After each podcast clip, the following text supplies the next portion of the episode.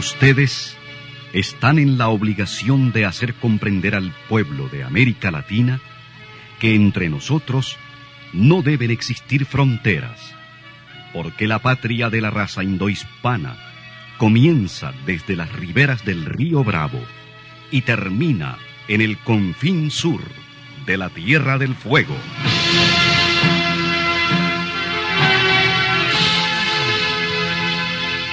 Sin fronteras. Un recorrido por los campos sin límites de la información, la música, la cultura, la economía y el deporte.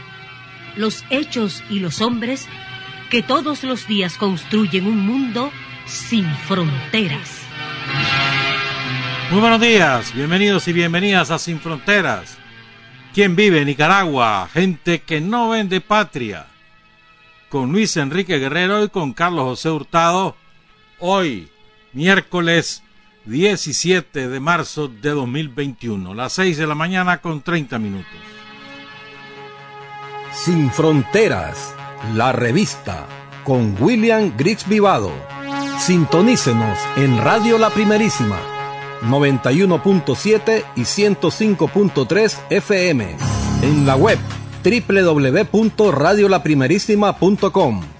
En Bluefields, Radio Única 105.5 FM, Radio Bluefield Stereo 96.5 FM, Radio Caribe en Bilwi 100.9 FM, Radio Qué Buena en San Isidro Matagalpa 104.5 FM y en Bonanza Radio Estéreo Bonanza 99.7 FM.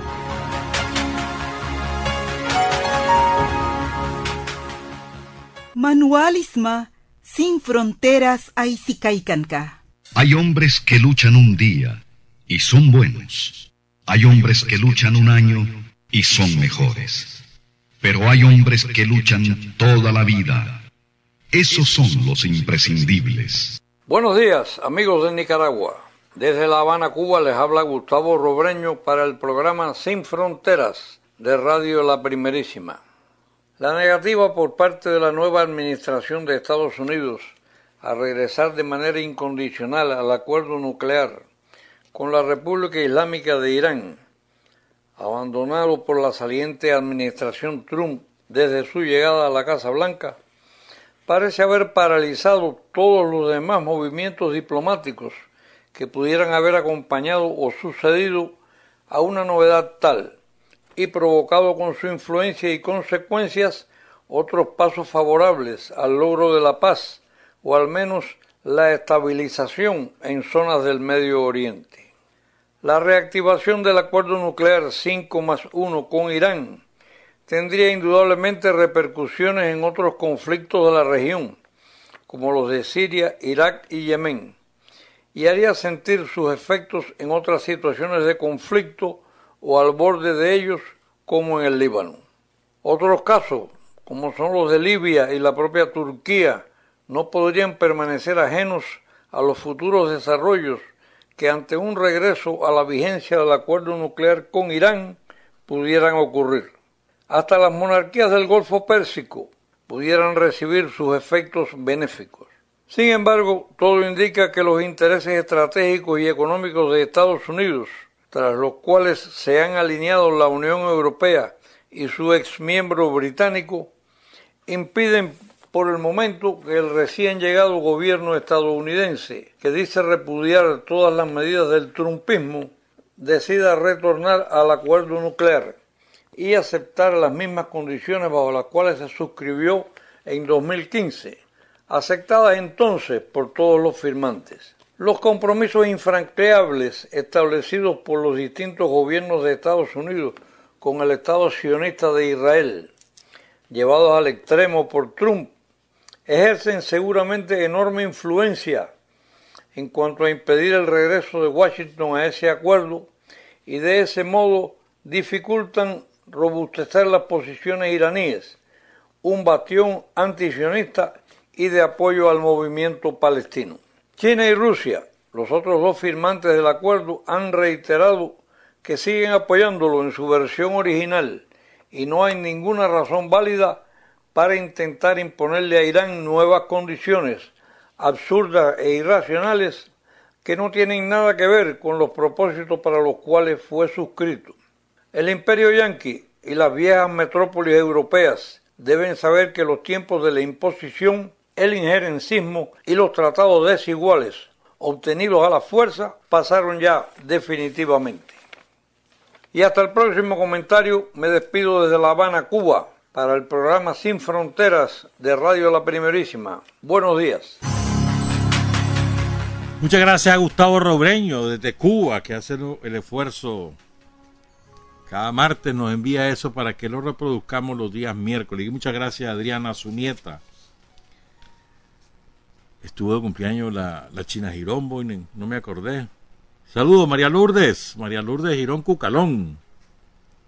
De una enorme trayectoria en el Frente Sandinista, sobre todo allá en el León, de donde es originaria. ¿Cuántos, cuántos, cuántos, cuántos, Lourdes?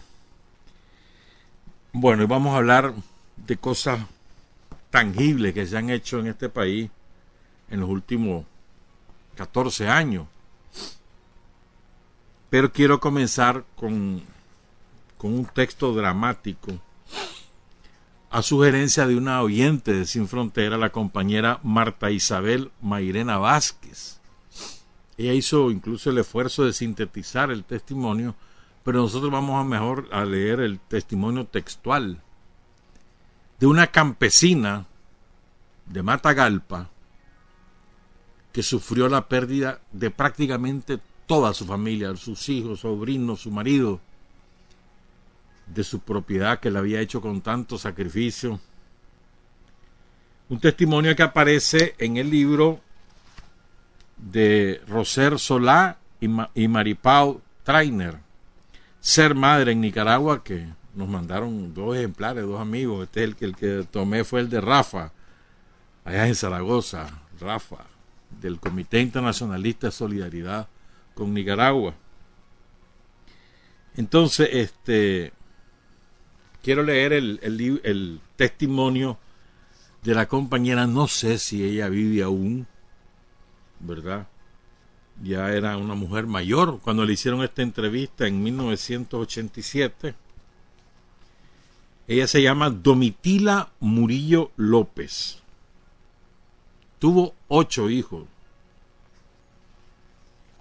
de la comarca o de la comunidad El Cacao en Matagalpa.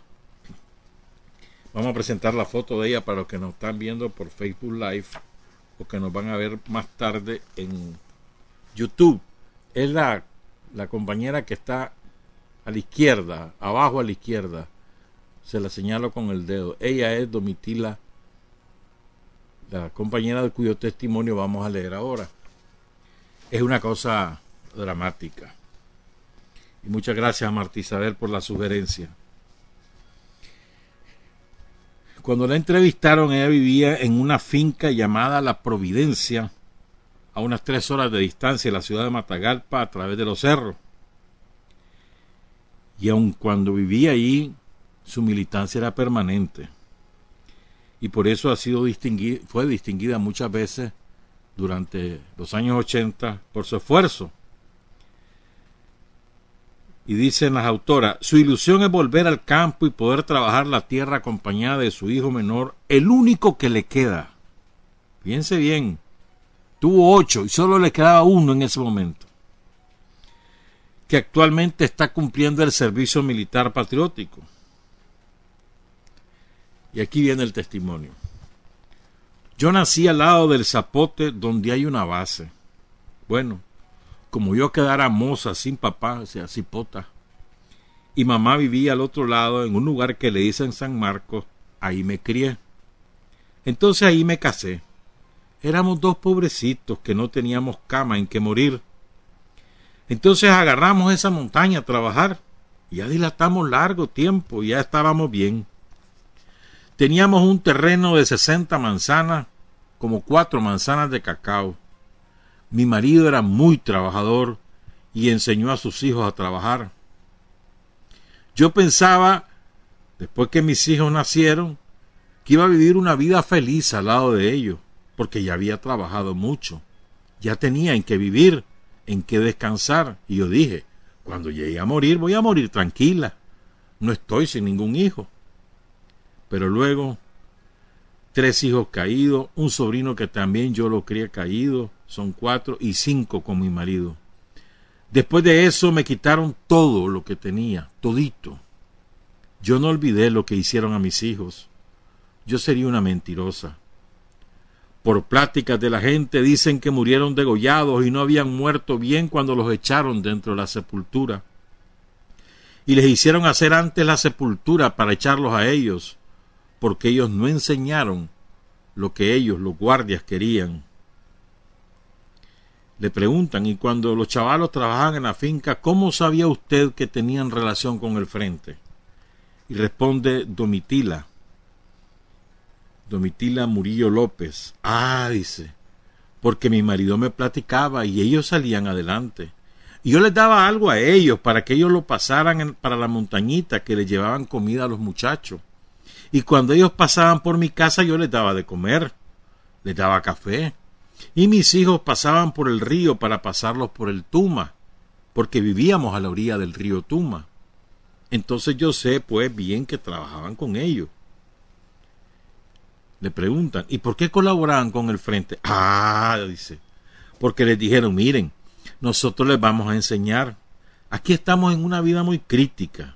Entonces nosotros, a los que no saben leer, les vamos a enseñar a leer. Y van a trabajar tranquilos. Todos van a saber bien. La gente, porque ustedes no saben, ustedes están marginados. Entonces ya cuando nosotros ganemos va a ser una vida feliz, nos dijeron. Y mi marido así me decía. Pero mira, me decía mi marido, si alguno viene preguntando por ellos, vos no les decís nada, nada. Así que yo no platicaba con nadie, como que yo no sabía nada. Pero como la casa estaba, perdón, pero como en la casa estaba un hombre que era un guardia, que era oreja de la guardia, pues él se quedaba poniendo cuidado. Y entonces cuando ese hombre miraba a alguna gente desconocida, entonces se ponía bastante malicioso. Y entonces ya le iba a decir a la guardia, que le hacía preguntas a él. Así estuvimos. Ellos empezaron con el frente de 1974. Fueron exterminados en 1976. El mismo año yo salí para acá huyendo.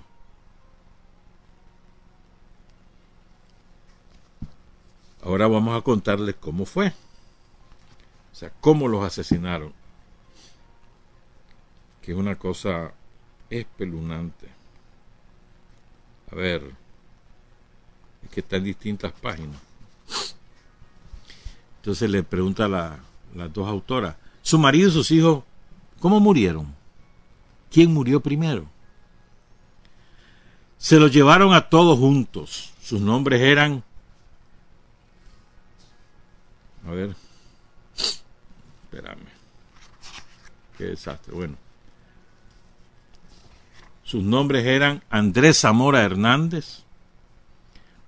Su hijo, sus hijos eran Pedro Antonio Zamora Murillo, José Santos Zamora Murillo, Máximo Zamora Murillo y su sobrino Gonzalo Murillo, que solo tenía 16 años. Entonces cuenta Domitila, Domitila Murillo. Se los llevaron a todos juntos. Como trabajaban con ellos ya sabían y les hacían preguntas. Entonces él trabajaba con uno que se llamaba Santo Sánchez y don Máximo Martínez Salgados, que ese Máximo Martínez sabía bien de todos mis problemas. Entonces nosotros ya sabíamos que a don Máximo ya lo habían matado. Y yo le dije a mi marido, nos vamos de aquí, Andrés, porque vas a ver que aquí nos van a matar. Y me decía él, no, aquí no vamos a estar. Entonces los muchachos, mis hijos, le decían que me sacara de ahí, que me sacara a mí. Y entonces él descuidó y no me sacó. Tal vez si me hubiera sacado, tal vez tuviera más hijos. Pero como él no me sacó y tuve la confianza de no sacarnos, no dormimos mucho, no dormimos mucho, y entonces yo me salí cuando ya había sucedido todo. Pero ¿cómo lo hicieron?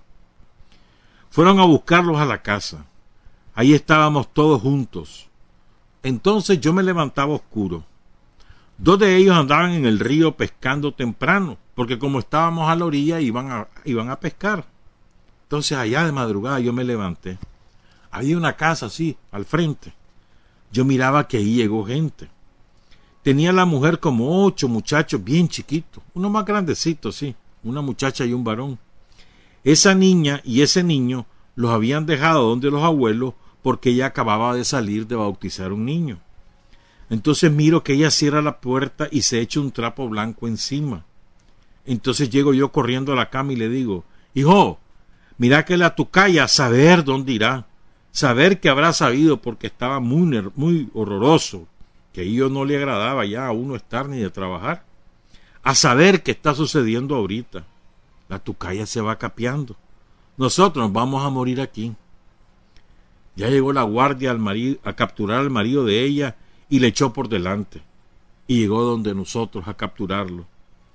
Yo dilaté cuatro días y cuatro noches capturada en esa casa junto con mis hijos, con una hija que estaba de caer en cama, porque estaba embarazada, y la hija pequeña y la nuera, cuatro días y cuatro noches. Entonces a mis hijos los pusieron así, amarrados los dos. Entonces les dije, no me los amarren porque ellos no tienen delito y ustedes no tienen derecho. Entonces ellos me dijeron, cállate vieja jodida, que cuidado vas a, a caer de espalda aquí con tus hijos. Y yo me quedé callada. Y le dieron un culatazo a uno de mis hijos delante de mí, al soltero, y se lo echaron de boca. Pero como mi hijo era valiente, él no cayó. Los pusieron amarrados así, en tres parejas. Los pusieron ahí. No habían desayunado ni comieron nada en todo el día. Entonces ya cuando llegó el guardia estaba registrando por todo. Llegó Juan Pravia, Chema Álvarez y Vicente Martínez. Todos esos eran de la cañada. Entonces les digo yo, no amarren a mis hijos, porque ellos no tienen delito. Si ellos no tuvieran delito, le dice el guardia, pues uno no viniera aquí. Sí, por eso, cuando ellos miran, algo había de decir. Sí, pero cuando se mire y no se ha visto nada, les dije yo, no, Cállate, vieja jodida, que vos sos una cobertora y tus hijos también, y cállate, que ahorita va a haber un accidente aquí, me dice el guardia. Entonces yo me quedé quedita, con bastantes nervios, y pasaron todo el día registrando todito, y me dicen, por orden vos vas a cuidar a esa gente y les vas a dar de comer durante cuatro días. ¿Y qué iba a hacer yo? Porque cuando lo mandan a uno tiene que hacerlo. Entonces yo de noche dejaba una jarra de café así de grande para levantarme de noche y darles el café, porque se pusieron uno en una esquina, otro allá, otro allá y el otro allá. Cuatro, cuatro cuidando los cuatro días y cuatro noches.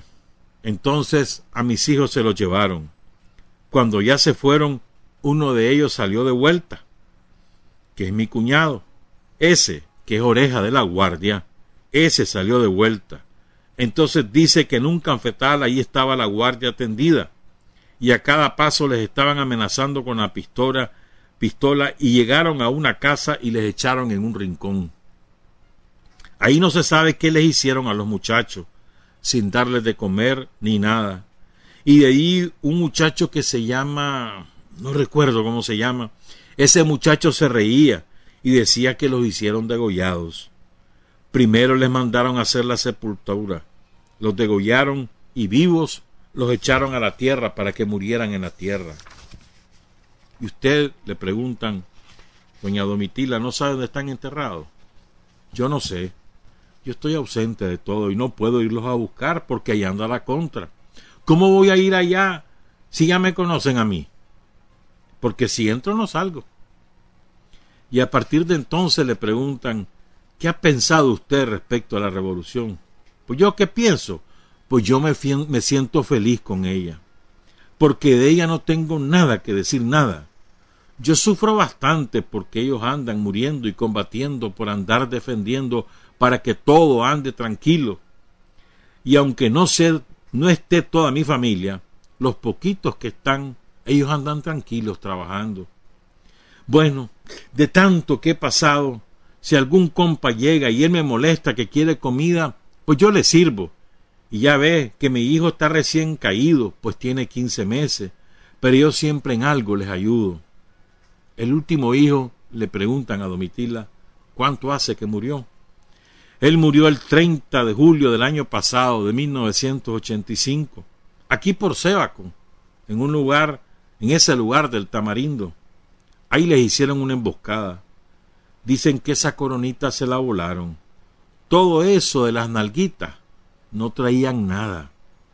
Él pertenecía a la seguridad del Estado. Él empezó en Managua un año, estuvo bastante en la policía y de ahí lo pasaron a la seguridad. Tenía como dos años de estar ahí. Yo ya no pensaba que me le pudiera pasar nada, porque ya tenía yo bastante y ni tengo los años que llevaba allí. Y ahora le queda otro hijo, uno que le gusta trabajar en agricultura. Él quedó chiquito, pero es bueno para el trabajo en la agricultura. ¿Y dónde vivía usted ahorita? Ahorita está la contra, ¿dónde vivía usted? Sí, ahí está la contra, ni quiera Dios. Ayer llegó un hombre explicando que venía enterrando, un, un hombre en Mulucucú, venía pidiendo ayuda. Usted no puede volver allá. Allá me matan si voy. A donde tengo mucho interés de ir es por ahí en la de Muy Muy, que están formando una cooperativa. Dicen que ahí es bonito para trabajar. Y yo digo, si mi hijo sale, yo voy allí, porque yo solita, ¿qué hago? ¿Qué voy a hacer yo sola? Pero si me lo traen, yo me voy por ahí. Ahí también pasa la contra, le dice la, la autora. Sí, también pasa, le dice. Uno de tantos testimonios de los horrores que la Guardia Somocista hizo en, nuestro país, de los horrores que nos reeditaron en el 2018, de los horrores que quieren que olvidemos, que quieren sepultar en la historia y que ahora quieren maquillar a la Guardia y a la dictadura como el gran gobierno demócrata. Las masacres a las cuales fingía demencia el gobierno de Estados Unidos y todos los gobiernos de América. No le ponían mente, no, eran importantes esas masacres porque eran indios, eran campesinos, eran gente pobrecita, no importaba. Se sabía lo que ocurría en Nicaragua. Lo sabían los gobiernos. Sobre todo lo sabía. Cada gobierno que ocupó la Casa Blanca lo sabían. Nunca levantaron un dedo para defender a la gente. Ahora son campeones de los derechos humanos. Ahora son campeones de vigilar la justicia. Esto fue lo que hicieron cuando realmente masacraban al pueblo de Nicaragua. Una cosa terrible. Y quiero recordar los nombres de los compañeros asesinados por la Guardia el 26 de marzo de 1976, hace 45 años. Andrés Zamora Hernández, Pedro Antonio Zamora Murillo, José Santos Zamora Murillo, Máximo Zamora Murillo y Gonzalo Murillo, de solamente 16 años. Lo obligaron a cavar su tumba después de torturarlo durante cuatro días. Lo degollaron. Y algunos, algunos de ellos debieron haber estado vivos todavía y así los, los tiraron al, a la sepultura y los ahogaron con la tierra. ¿Dónde quedaron? Nunca se supo. Y esa mujer firme, feliz por la revolución, pero triste por la pérdida de su familia. Domitila Murillo López. No sé si ella vive aún. Esta entrevista fue hecha, imagínate, en el 86, hace ya, ¿cuánto? 35 años y debió tener en aquel momento de esa entrevista más de 50 años. Y no solamente la pérdida de los hijos, sino que esa pobre mujer, de ser una mujer que ya vivía, como ella dice, con relativa comodidad, porque tenía su tierra, tenía sus su siembros, sus hijos le trabajaban a tierra, algunos de ellos estaban casados, pasó a no tener nada. Esa es la triste realidad. ¿A quién les quedaban las tierras que, los campesinos abandonaban? Los abandonaban para salvar la vida de los pocos que quedaban. ¿A quién les quedaban? A los jueces de Mesta, a los capitanes de cañada, a los guardias, al jefe de la guardia del territorio. A ellos les quedaban, después aparecieron ahí como grandes ciudadanos en el campo. ¿Cuántas de esas tierras que eran de esos campesinos asesinados son ahora propiedad de productores muy honrados ellos, muy, muy, de, muy elegantitos? Y fueron robadas a campesinos como Domitila. Una pausa, regresamos, son las 6 de la mañana 57 minutos. Para decir la verdad hay cinco dificultades. Tener el coraje para comunicarla, la inteligencia para reconocerla, el arte para convertirla en arma, la capacidad para seleccionar a aquellos en cuyas manos será útil y la habilidad para propagarla. Mundi Winsdi para Praidititanra, Sin Fronteras Programica Back, William Grisby Vado Mai Aisisa. Están escuchando Sin Fronteras. Siete de la mañana con dos minutos. Fíjense que dicen que cuando, cuando uno vive cotidianamente las cosas, pierde el sentido de las cosas que uno va logrando. Y eso nos pasa como país muchas veces. Y a tanto vivirlo, al principio te parece toda una novedad y lo disfrutas, pero en la medida de que eso ya deja de ser una novedad, es parte de tu vida, perdés la perspectiva y te olvidas que fue lo que conseguiste. Nos pasa como país. Vemos hoy como natural todo lo que hemos hecho en salud, en educación, en infraestructura, en energía, en, producción agropecuaria, en capacitación. Y lo vemos normal. Pero cuando ya te muestran cifras, estadísticas, resultados, vos decías, la puchica, mano. Todo esto hemos hecho.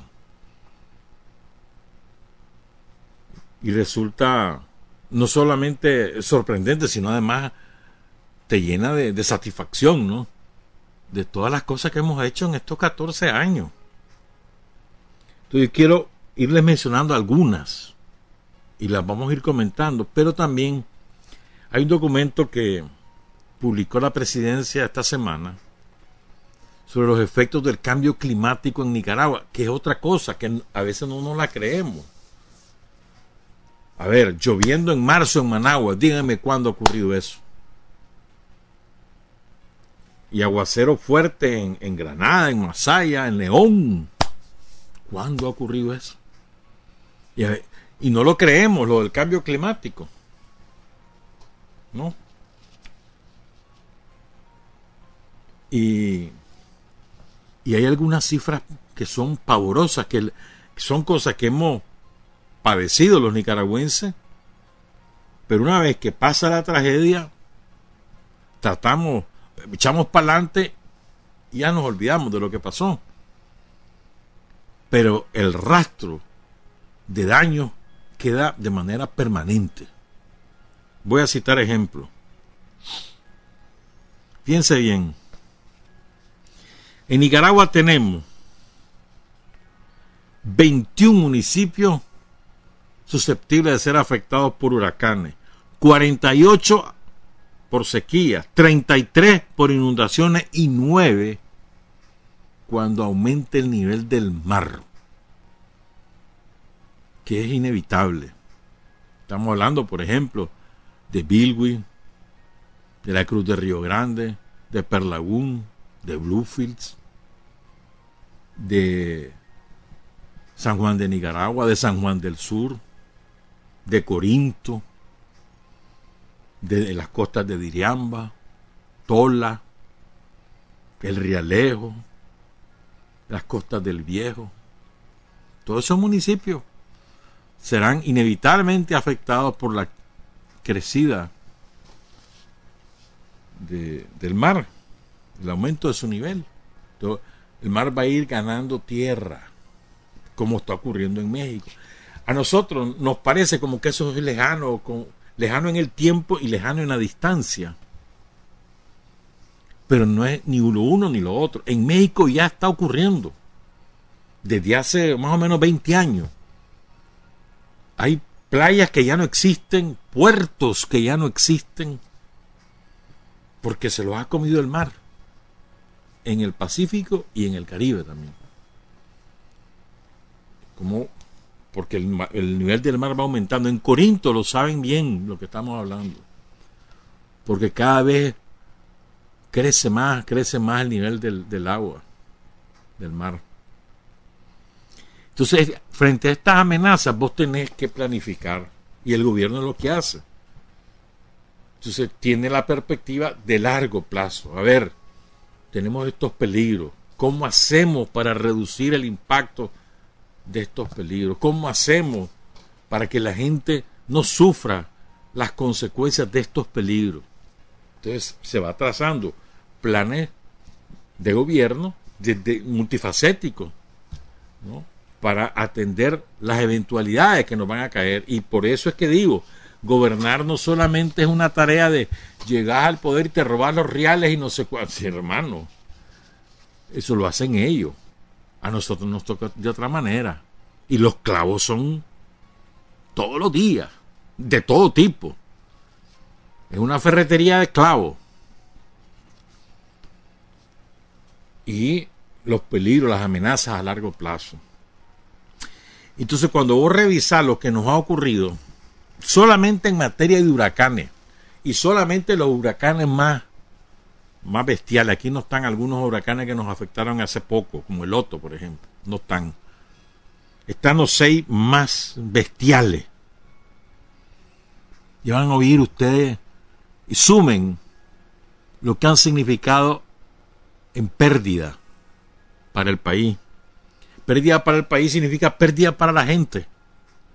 O sea, lo que nos ha atrasado cada huracán, lo que nos ha destruido la economía, y lo que eso, eso termina impactando en el nivel de vida de la población. Es inevitable.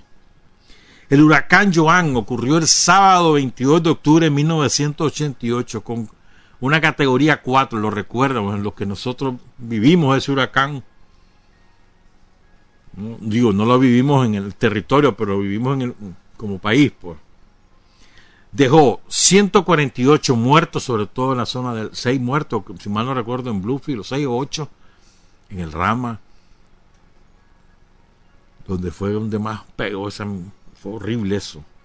100 desaparecidos, 187 mil damnificados. Recuerden, en aquel momento Nicaragua tenía como 3 millones y medio de habitantes.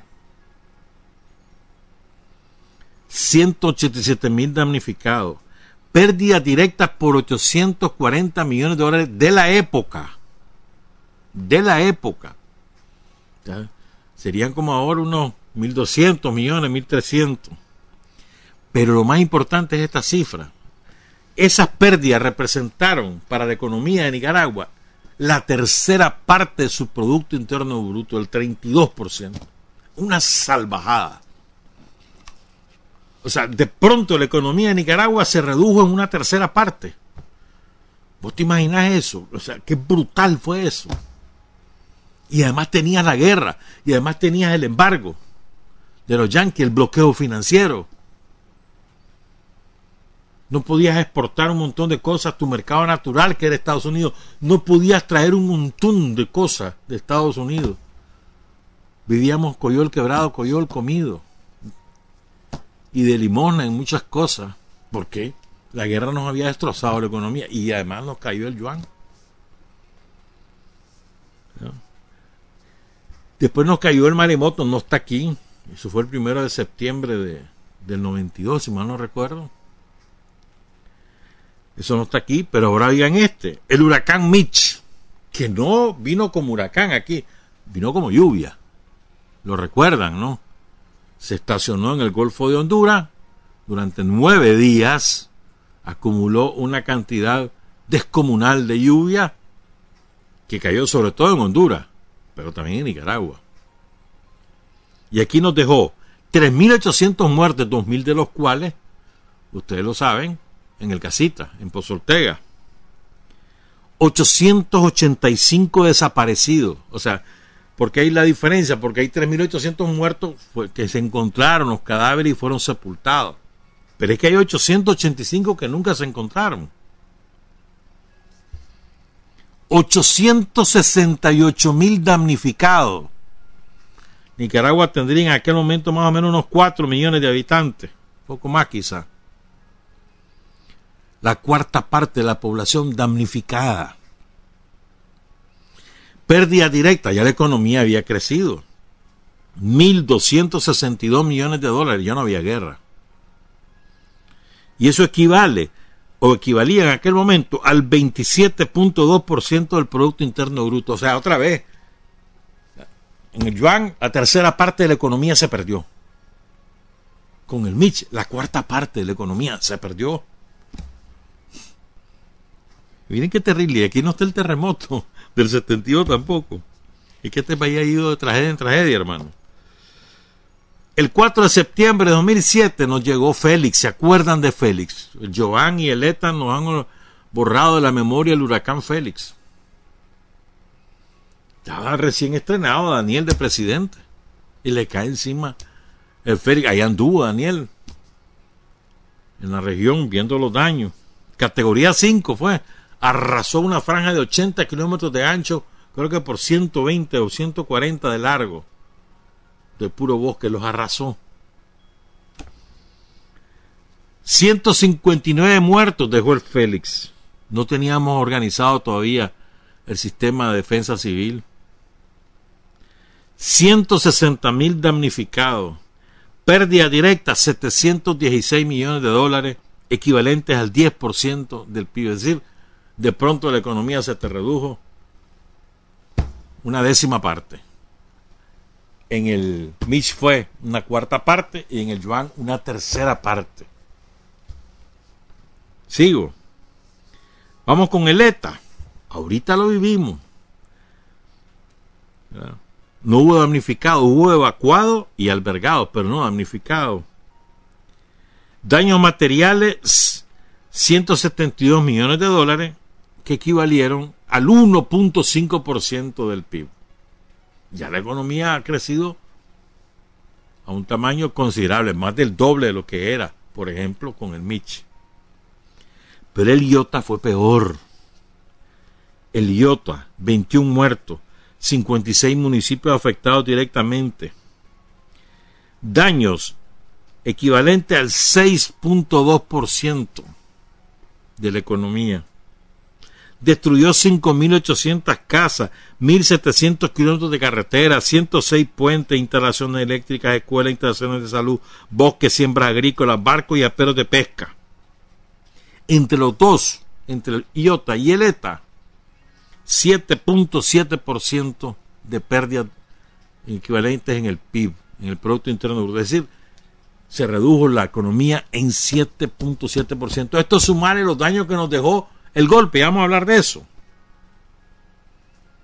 Entonces vos tenés en, en tres años tres eventos catastróficos. La masacre somocista y la destrucción de la economía que es más o menos el triple de los daños que causó eso de lo que dejaron Iota y ETA. La epidemia del COVID y los dos huracanes. En tres años, hermano. Eso nos ha pasado. ¿Se acuerdan las inundaciones de 2014 también que afectó toda la zona costera de Managua, también parte de, de Tipitapa, de San Francisco, allá de Matagalpa? el huracán Otto y el otro huracán, ya ni me acuerdo el nombre, que fue ese mismo año, el huracán Otto que destrozó los bosques allá en la reserva Indio Maíz. ¿Por qué les cuento esto? Para que tengamos en cuenta que pese a todo eso, el pueblo de Nicaragua no se rinde. Vos. Los nicas de verdad que son tosudos. Vaina tras vaina, te, te botan, te levantás, te botan, te levantás. y va adelante, echando para adelante. O sea, yo creo que, no, yo no sé, mano, es, feo comparar, pero yo creo que en América Latina el pueblo de Nicaragua es el que más eventos catastróficos ha sufrido a lo largo, por lo menos de los últimos 150 años. De todo hemos sufrido, de todo, erupciones, terremotos, maremotos, este, huracanes, inundaciones por tormentas tropicales, aventuras somocistas, la guerra, la masacre, la dictadura de Somoza, la intervención yanqui. Y aquí está este pueblo de, pie, hermano, sin, sin rendirse, sin bajar la cabeza. Echando para adelante, viendo hacia el futuro, construyendo presente. Es una cosa admirable, ¿no? Cuando vos revisás esas cosas, te das cuenta de lo dramático, de, del impacto tan brutal. Y decís, chocho, ¿cómo estamos vivos? Y el país funcionando. O sea, es una maravilla, me parece a mí. Pues. Es una cosa de admirar para cualquiera, pues. Cualquier, o sea, cualquier observador que vive fuera de Nicaragua y observa estos, estas cosas y dice, hombre, ¿y, ese pueblo cómo le hace? Porque hay tragedias que ocurren en otros países que los demuelen, los demuelen. No voy a citar ejemplos, pero recuerdo una zona determinada que sufrió un brutal huracán y de eso hace ya 15 o 17 años y hoy en día todavía no han terminado de superarlo. Claro, no han tenido un gobierno que, que les ayude, los han dejado a su suerte, todos ellos con deuda en manos de, de los usureros, de los bancos usureros y la gente en la perra calle, pero con aquella tristeza, ¿no? Que se nota en el rostro. Aquí no, aquí echamos para adelante, man. Te voy a dar otro dato. vamos, estos son los daños por huracanes recientes y los más importantes, no todos los huracanes que hemos sufrido. Pero tenemos otra realidad que a veces la oímos, sobre todo los que no vivimos en esa zona, pues la oímos, ¿qué será? Eso es lejos, eso es poquito, ¿no? En Nicaragua tenemos casi el tramo final del corredor seco mesoamericano, que empieza en Chapa. Abarca prácticamente todo El Salvador. Atraviesa Nicaragua y termina más o menos en el Guanacaste, en Costa Rica. ¿Verdad? es una ecorregión que alberga el 73% de la población, 50 municipios, 18.600 kilómetros cuadrados, que es el 14% del territorio nicaragüense, es el corredor seco. La producción agropecuaria es el sustento de la vida del 87% de la familia. ¿Verdad? Pues bueno, ese corredor seco que, que ahí llueve menos que en el resto. Y que generalmente hay una sola temporada de lluvias. Entonces llueve, por ejemplo, ¿qué municipios están ahí? San Lucas, La Sabana, Pueblo Nuevo, San Juan de Limay,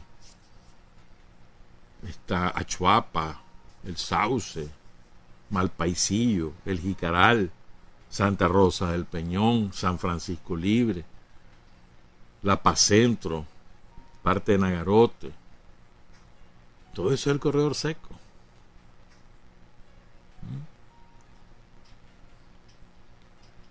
A causa del cambio climático se espera que la intensidad y frecuencia de los periodos de sequía se incrementen. ¿Qué está haciendo el gobierno? ¿Por qué está cruzado de brazos? No, hombre. Hayan echado, le han echado de verdad la, gana, mano. Capitalizando a la gente para que aprenda otra manera de sembrar con otro tipo de semilla que resiste más la sequía y que le permite sobrevivir, que cosechan agua de lluvia, por ejemplo, los capacitan.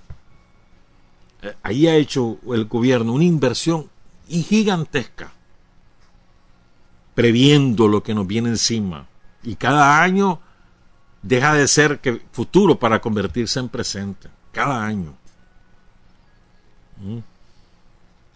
se espera un aumento de las temperaturas en todo el país que ocasionará en el corredor seco que determinados cultivos ya no sean aptos, ya no los pueda resistir el clima, la tierra. La tierra tendrá poca capacidad de retención de agua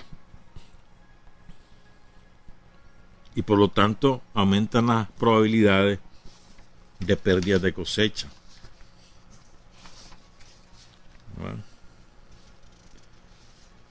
En las principales zonas productoras de frijol, en este momento, dice este documento oficial de la presidencia, las temperaturas medias ya son mayores. Las lluvias promedio son menores al nivel óptimo para obtener buenos rendimientos de frijol. Esto va a provocar en la medida que esto se incremente, una reducción significativa de la área óptima para producir frijol, quedando la área para reproducir frijol reducida a las partes altas del norte de Nicaragua. Porque en el resto del país vamos a tener mucho calor y poca lluvia. ¿Mm? Entonces, sobre estas cosas que se planifica, que se opera, que se trabaja para defender a la gente. ¿Me entendés? Entonces vos ves a todos estos babosos somocistas que lo único que quieren es agarrar el poder para volver a robar. Y no solamente no les interesa los problemas de la gente, sino que además no tienen ni idea de los clavos en los que está el país. Y por responsabilidad de los grandes, de los ricos del mundo, que han causado este cambio climático.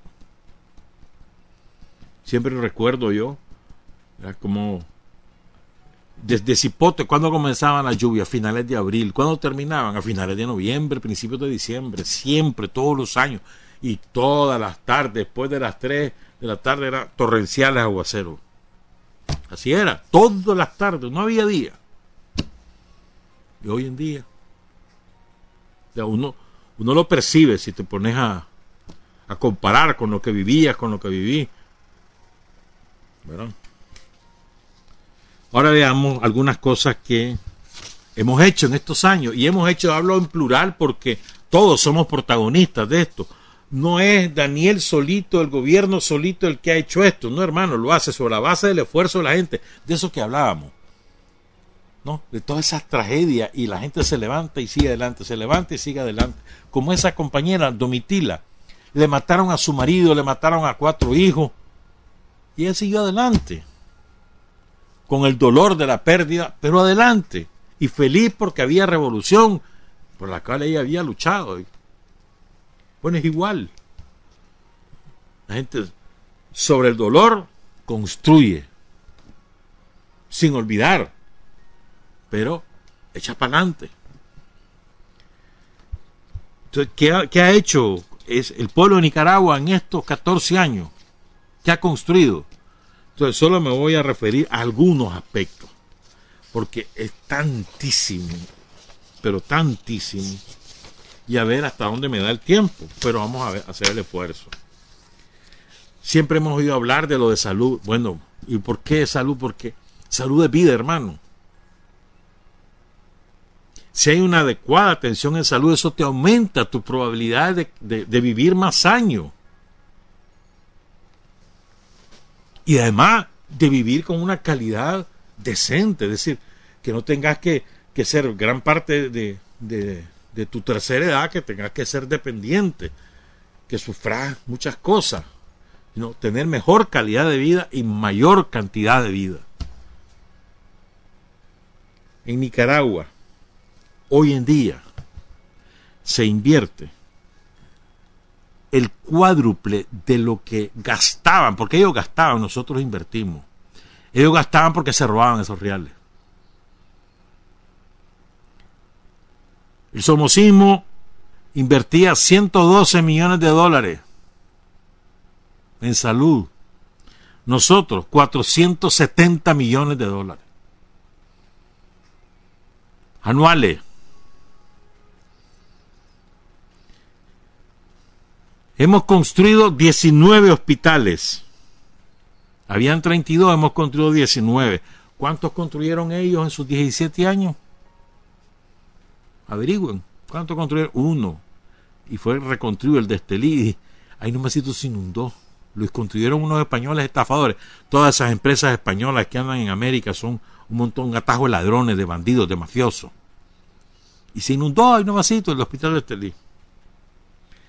Fíjense bien, 19 nuevos hospitales, 468 unidades de atención primaria, de los cuales 16 son centros de salud y 452 puestos de salud. Hay nueve hospitales que se están construyendo. Nueve obras, perdón, incluyendo ocho hospitales más. Y se están mejorando 15 unidades de salud más. Voy a leer para que recordemos los nuevos hospitales. En Managua, dos hospitales nacionales. El Solidaridad y el Vélez. El Vélez que es una maravilla. 16 hospitales primarios.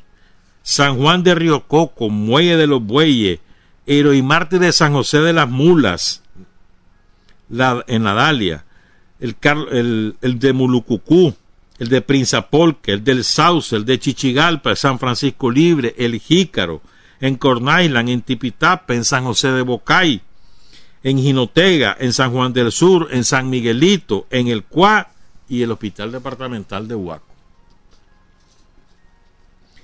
Ustedes saben que Nicaragua, en Centroamérica, Nicaragua es el que más hospitales primarios y y nacionales o, de especialidades. El que más hospitales tiene en Centroamérica es Nicaragua. ¿Sabías eso? Casi el doble de lo que tiene el segundo lugar. Y el segundo lugar es Guatemala, que tiene 12 millones de habitantes. Nosotros tenemos 77. Guatemala 44, Honduras 31, Costa Rica 29, El Salvador 29 y Panamá 18. Nosotros 77 y vamos a tener en 2020, eh, perdón, en 2021, al terminar 2021 vamos a tener 92. Y al terminar 2026 vamos a tener 104. ¿Te sabías estas estadísticas comparativas, verdad que no? Casi el doble lo que tiene Guatemala en hospitales públicos tiene Nicaragua. Y ahorita estamos haciendo el hospital de Ocotal, departamental de Nueva Segovia, el departamental de Chinandega, el departamental de León, que va a ser el mejor del país, el regional del Caribe Norte, el primario de Quilalí, el primario de la Mine Limón, ahí en Malpaisillo, el primario de los Chiles, en los Chiles, en Río San Juan. El primario de Matiguás. Ya se, está, se va a terminar la consulta externa de Manolo Morales, todo lo cual se anexiona, se adiciona a lo que ya hablamos. Y este año, eh, en 2021, se van a iniciar, ¿verdad? Otras 145. El hospital de Huihuilí, el hospital de Jalapa, el hospital de Guaslala, el nuevo hospital Aldo Chavarría, que va a ser donde era el Vélez ahí en la... donde era el Vélez pues en la carretera sur. El hospital de Nueva Guinea, Nueva Guinea es el, municipio más poblado de la región autónoma del Caribe Sur. El hospital de Ciuna, en el Triángulo Minero se van a construir dos laboratorios y se van a rehabilitar dos casas maternas. Y este es otro dato, miren, este dato es, a veces es otra cosa que, la, dejamos pasar como, como que si fuera natural. Hermanito, por Dios, en Nicaragua tenemos un modelo que es elogiado por Raimundo y todo el mundo, el de las casas maternas. En 2007 habían 57 casas maternas, casi todas construidas con fondos de la solidaridad internacional con organizaciones locales y hoy en día ya tenemos 178, el triple. Hay casa materna en los 153 municipios del país. 2.351 camas. O sea, tienen capacidad para tener al mismo tiempo 2.351 mujeres embarazadas que las alojan ahí dos semanas, a veces tres semanas antes del parto, según la complicación que se prevé pueda tener la mujer. Las tienen ahí, les llegan a dar atención médica, les dan alimentación, los tres tiempos de comida, les dan educación, les dan entretenimiento, les dan regalitos cuando nacen los niños y les dan cariño. En las casas maternas. Fíjense bien, hay, repito, 178. Fíjate bien, el año pasado, ¿saben cuántas mujeres pasaron por esa casa materna? 67.224 solamente el año pasado. 67.226 embarazadas pasaron por esa casa materna. En un año. En el 2007 fueron 11.716, es decir, seis veces más. ¿Cuántos trabajadores de la salud habían en el 2006? 22.083. ¿Cuántos hay hoy en día? 36.649. ¿Cuántos médicos habían en el 2006? 2.715. En el, estamos hablando de médicos en el sistema público. ¿Cuántos hay hoy en día? 6.045. Quiero detenerme en esto porque hay otro dato. Ala. Espérame, voy a ver si lo encuentro entre tantas cosas que tengo por aquí. Otro día se los doy por ese dato.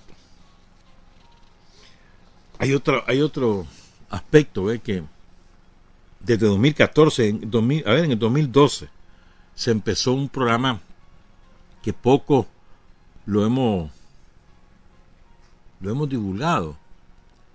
Es muy bonito. Hay un programa del gobierno que atiende a las madres de, eh, de gemelos, de trillizos o demás. Se llama programa de partos múltiples. ¿Saben cuántas mujeres hay que han tenido por lo menos gemelos? 2.621. Pobre, ¿verdad? Digo, quitando a los ricos. 2.621 mujeres que, que parieron por lo menos gemelos. Por ahí trillizo. Y hay una, creo que hay una compañera que tuvo cinco, si mal no recuerdo. Ellas recibieron 20.968 paquetes alimenticios. ¿Cuántos niños son en esas 2.800, perdón, 2.621 eh, familias? 8.773 criaturas. Todos tienen menos de 12 años. Son más las niñas que los niños. 53% de niñas, 47% de, de varoncito. ¿Te sabías eso? ¿Verdad que no? Entonces, mira cómo es el... Cuando vos tenés un gobierno del pueblo, ¿no? Se interesa en, estas mujeres que tienen limitaciones. O sea, vos sabes lo que es criar dos, tres chavalos. Y a lo mejor ya tenías tres más. De pronto te cayeron tres. Entonces te ayuda el gobierno. ¿Mm? Es muy, muy bonito esto. Ahora veamos resultados. Veamos resultados resultados de todo este plan, de todo este sistema de salud, que no solamente las instalaciones o el personal, sino también es la lógica, ¿no? Salud preventiva. Se van a buscar a los enfermos, no se espera que lleguen los enfermos, se previene la vacunación masiva, la fumigación, la derratización, todo eso ahí contribuye a mejorar el ambiente sano en que se desarrolla la gente y evita que la gente se enferme. O sea, es mejor evitar que lleguen a los hospitales, no, no que hasta que lleguen al hospital los atender, mejor que no lleguen. Entonces, evitar la enfermedad. Que esa gran, esa experiencia es la que nos permitió controlar la epidemia en Nicaragua, a nivel, nivel histórico. No, no nos lo reconocen porque somos nosotros, hombre. El tiempo nos va a dar la historia y vas a ver. Entonces, ¿qué resultados hay? Fíjense bien. Mortalidad materna, es decir, mamás que mueren en el parto. morían 76, casi 77 por cada 100 mil. Se redujo a 37.5, la mitad, en 14 años. Morían 15 por cada mil nacidos vivos. Hoy mueren 12.18, 16% de disminución. Morían mortalidad neonatal, o sea, recién nacidos. Los otros son antes de los 5 años, estos son recién nacidos.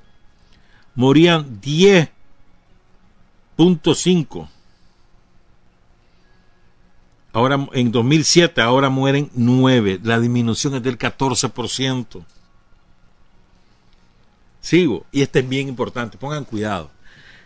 Cuando un bebé nacía, si era varón o si era mujer, ya les digo eso, entre 2005 y 2010, si era varón, tenía esperanza de vivir 70 años. Y si era mujercita, tenía esperanza de vivir 76 años. Hoy en día, cuando nace un niño, varón, tiene esperanza de vivir 73 años, tres años más que en el periodo anterior. Y si es, mujer, 79 años más. Perdón, 79 años, tres años más. Esperanza de vida. ¿Saben cuál era la esperanza de vida del pueblo de Nicaragua al principio? Para que tengan una idea, al principio del siglo XX. Andaba por los 30 años. Para que tengan una idea. Otro dato, miren qué importante esto. Es muy importante que la mujer y el bebé tengan atención médica durante el parto para evitar eventualidades que causen la muerte. Es muy importante la labor de las parteras también porque eh, le dan una atención a la, a la, parturiente inmediata ¿no? y en su domicilio, pero también es muy importante la atención médica. En 2007, el 16% de las embarazadas tenía su parto en la casa. En 2020, solamente el 3%. Vamos a otro dato importantísimo, la desnutrición. La desnutrición en menores de 5 años, en 2007, el somocismo la dejó en 21.7% en menores de 5 años en 2020, perdón, esa desnutrición ya es del 10%, la mitad de lo que nosotros recibimos.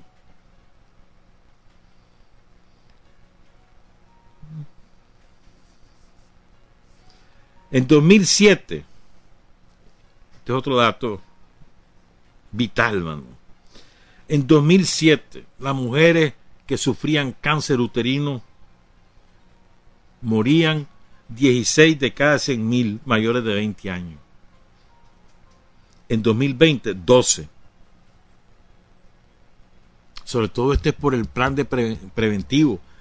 La incidencia para que las mujeres se hagan el papá Nicolau cada seis meses, se lo hacen gratuitamente, se lo hacen en una unidad que cada vez les queda más cerca y facilita que la mujer acuda al médico y se lo haga. Eso reduce la mortalidad materna, la mortalidad de las mujeres.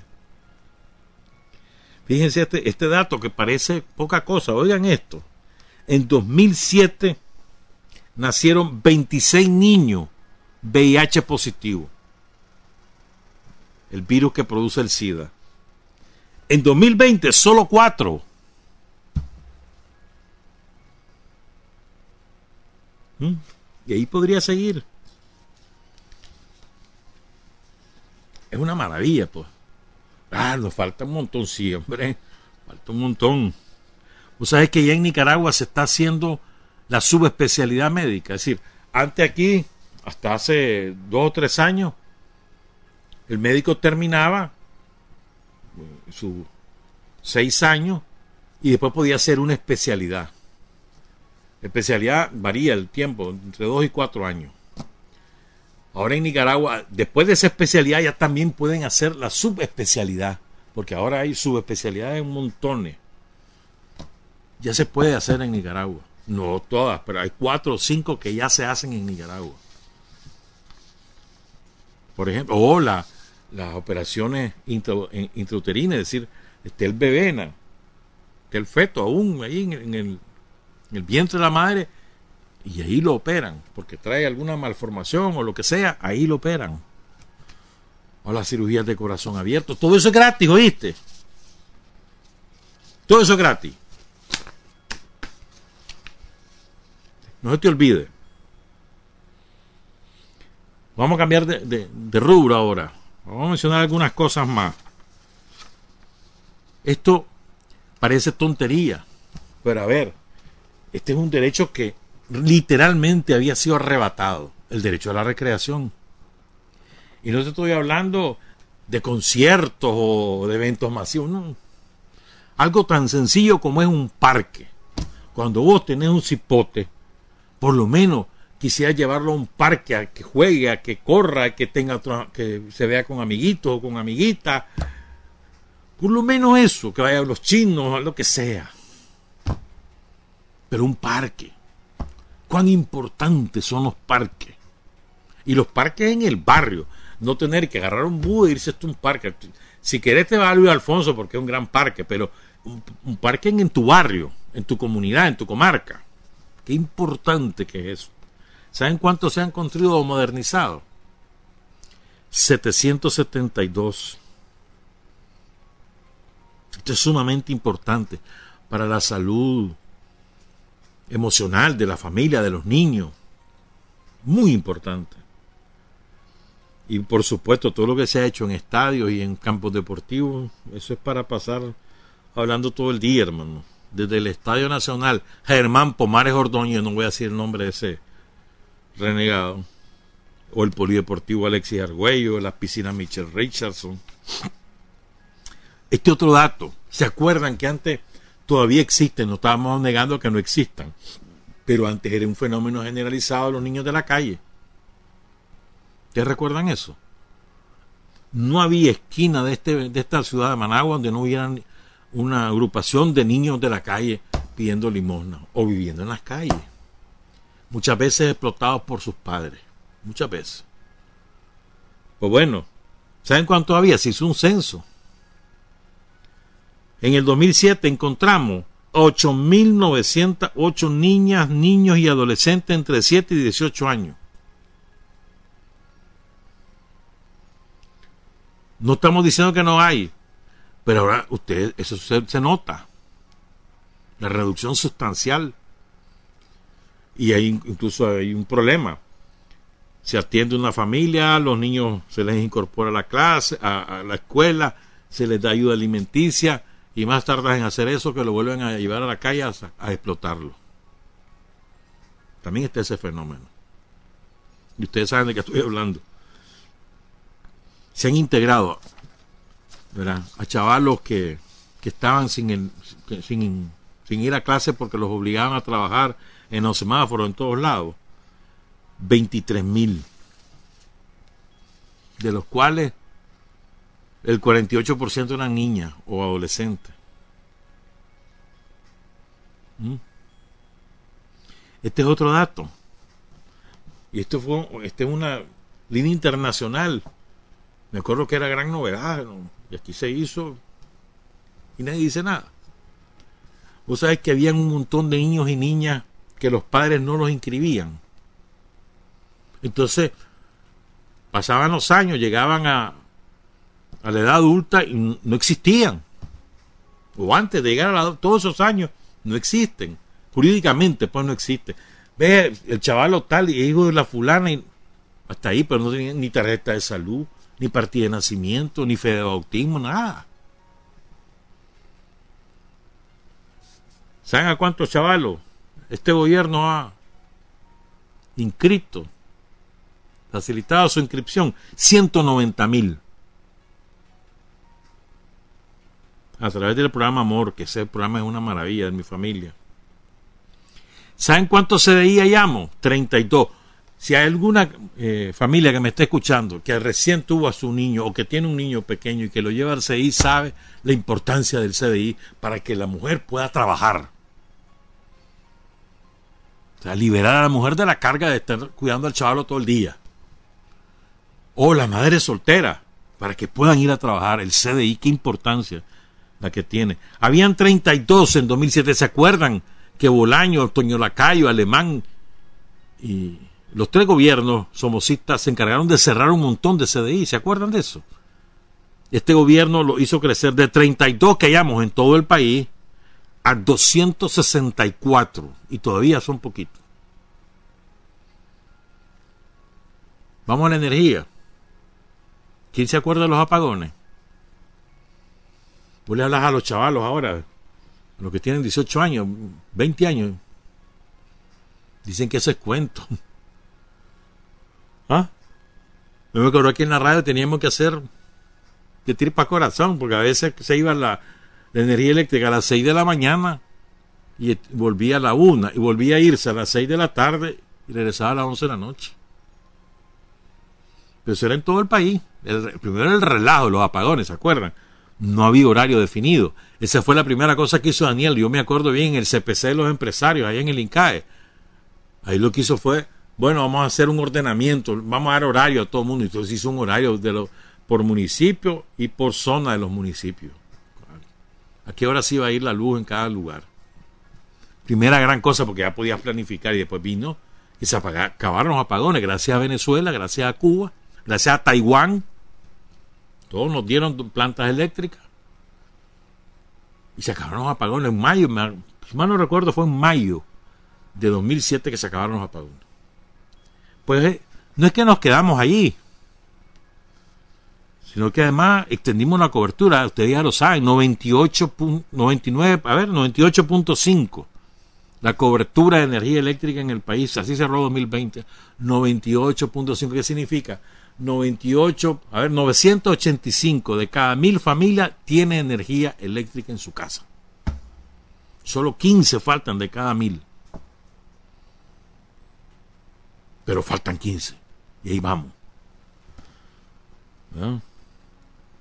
Pero fíjense, Nicaragua producía en 2006 solo el 26% de su energía era renovable, es decir, hidroeléctrica, geotérmica o, o de biomasa o eólica. Hoy en día es 76%. Y la meta es que el año 2023 lleguemos al 90% de energía renovable, que se acabe la dependencia de la energía producida por derivados del petróleo del búnker que se acabe. Y eso contribuye también a reducir la emisión de gases. Estamos en el 76% ahorita. Vamos al, al 90% en el 2023. Mm. Agua. En las zonas urbanas la cobertura de agua potable era del 65% con el somosismo. Hoy en día tenemos el 91.5% en las zonas urbanas. el alcantarillado en las zonas urbanas. En el 2006 la cobertura era del 33%, 2020 54%. Y hay un montón de proyectos que va a hacer en Acal este año, a partir de este año, ¿eh? pero son un montón en todos lados. Cobertura de agua potable en la zona rural. En el 2007 la cobertura era del 26.7, es decir, una de cada cuatro casas tenía agua en el sector rural. Hoy en día es 55.4, es decir, una de cada dos casas tiene agua en su casa. Agua potable. En 2021, oigan lo que se está haciendo. Mejoramiento y ampliación del agua en Nueva Guinea, El Rama, Nandaime, Riva, Masaya, Bluefield, Bilwi, San, San, Jorge, Buenos Aires, Rivas, Tipitapa, Jinotepe, León, Matiguapo, Lo Nuevo, Estelí, Huaco, la ciudad de Huaco y Estelí.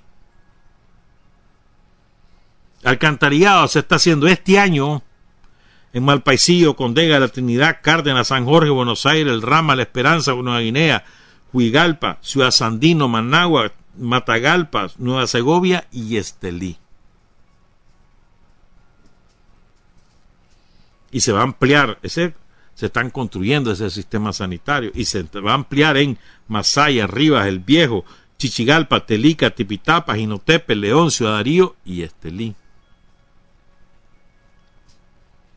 ¿Qué te parece? Este año es eso.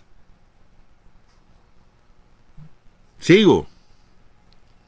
Lo de la carretera ya te lo sabes, sí, tenemos carretera bonita, pero te lo voy a poner en cifra. 2006 teníamos 2.044 kilómetros de carretera, entre asfaltada y adoquinada.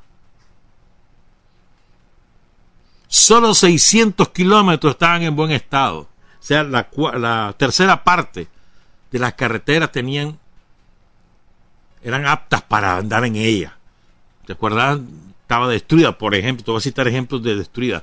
La carretera entre Telica y San Isidro, destruida. La carretera entre Chinandega y Somotillo, destruida. La carretera que conocemos en Managua como la carretera Vieja León, que ahora es más nueva que la otra, destruida. La carretera eh, Buaco-Río Blanco, destruida. La carretera Seba-Matagalpa, destruida. La carretera Matagalpa-Jinotega, la vieja carretera, destruida. Bueno, como eso ejemplo un montón. Hoy tenemos 4.838 kilómetros de carretera entre adoquinada, pavimentada y concreto hidráulico las mejores de Centroamérica. 4.838. Más del doble de lo que había aquí. O sea, estamos hablando que el pueblo de Nicaragua ha construido en estos 14 años 2.794 kilómetros de carretera. La de Bluefield, la de Quipula, la de San Dionisio, la de la Dalia, Rancho Grande, Rancho Grande, Guaslala, la de Río Blanco, Mulucucú, Ciuna, la de Río San Juan, la de Perlagún, la de Cucragil, ah, tantísimas que se han hecho, la nueva esta de, de la Pacentro Malpaisillo, es que son montones, montones, hermano. Se está haciendo la de Murra, un logro histórico. Se está haciendo la de Aquilalí, otro logro histórico. Sigo. A estas alturas ya Nicaragua, antes era Costa Rica, ahora es Nicaragua, el país más seguro de Centroamérica, con una tasa de 8 homicidios por cada 100.000 habitantes. Los ticos andan por entre 9 y 11, dependiendo del mes. Nosotros estamos en 8. Tasas de homicidio por cada 100.000 habitantes y además que es el único país donde no operan maras, el único de Centroamérica es Nicaragua. Los ticos pregunten a los ticos, con todas esas bandas de narcotraficantes y de, pandillas que tienen. Ya no vamos a tener que ir, no va a dar tiempo de poner todo esto. Solo voy a dar este. Reducción de la pobreza antes del golpe. Le reducimos la pobreza general del 48.3% que estaba en el 2006 al 24.9 en 2007, la mitad. Desgraciadamente, el golpe hizo que esto subiera. La pobreza extrema estaba en el 17% en 2006. La reducimos al 6.9, al 7% en 2017. Más de la mitad de reducción. el empleo también que iba todo con el INSI y demás. mira, ahora es un desastre. Bueno, ya empezamos recuperando desde agosto del año pasado, la economía va así, para arriba, para arriba, para arriba, para arriba. Ojalá que no nos pase ninguna desgracia este año, ningún huracán, Este, ningún terremoto, ninguna erupción, que nada de eso nos pase. Que no nos vuelvan a atrasar. Que sea un año limpio. Que del somocismo nos encargamos nosotros de que no vuelva a ocurrir. Ahí tenemos a la policía, ahí tenemos al territorio en el, al frente de Sandinista y eso no se lo vamos a volver a permitir. Pero que las tragedias naturales no vengan, ninguna erupción, ningún huracán, ningún terremoto, ningún maremoto. Lluvia, buena lluvia, pero sin inundaciones. Y este año va a ser excelente. Trabajar, avanzar, combatir, vencer, patria y libertad. Revolución es sentido del momento histórico es cambiar todo lo que debe ser cambiado. Es igualdad y libertad plena. Es ser tratado y tratar a los demás como seres humanos. Es emanciparnos por nosotros mismos y con nuestros propios esfuerzos. Es desafiar poderosas fuerzas dominantes dentro y fuera del ámbito social y nacional. Es defender valores en los que se cree al precio de cualquier sacrificio. Es modestia, desinterés, altruismo, solidaridad y heroísmo. Es no mentir jamás ni violar principios éticos. Es convicción profunda de que no existe fuerza en el mundo capaz de aplastar la fuerza de la verdad y las ideas.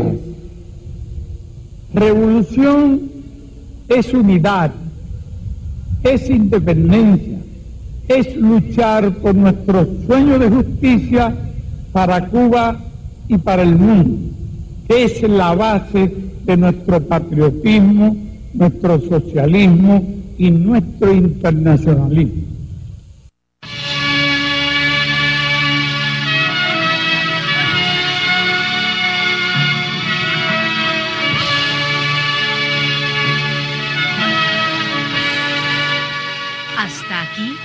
Usted y nosotros hemos recorrido el mundo sin fronteras. Los hechos que los hombres producen transformando su realidad desde aquí, Nicaragua, tierra de libertad.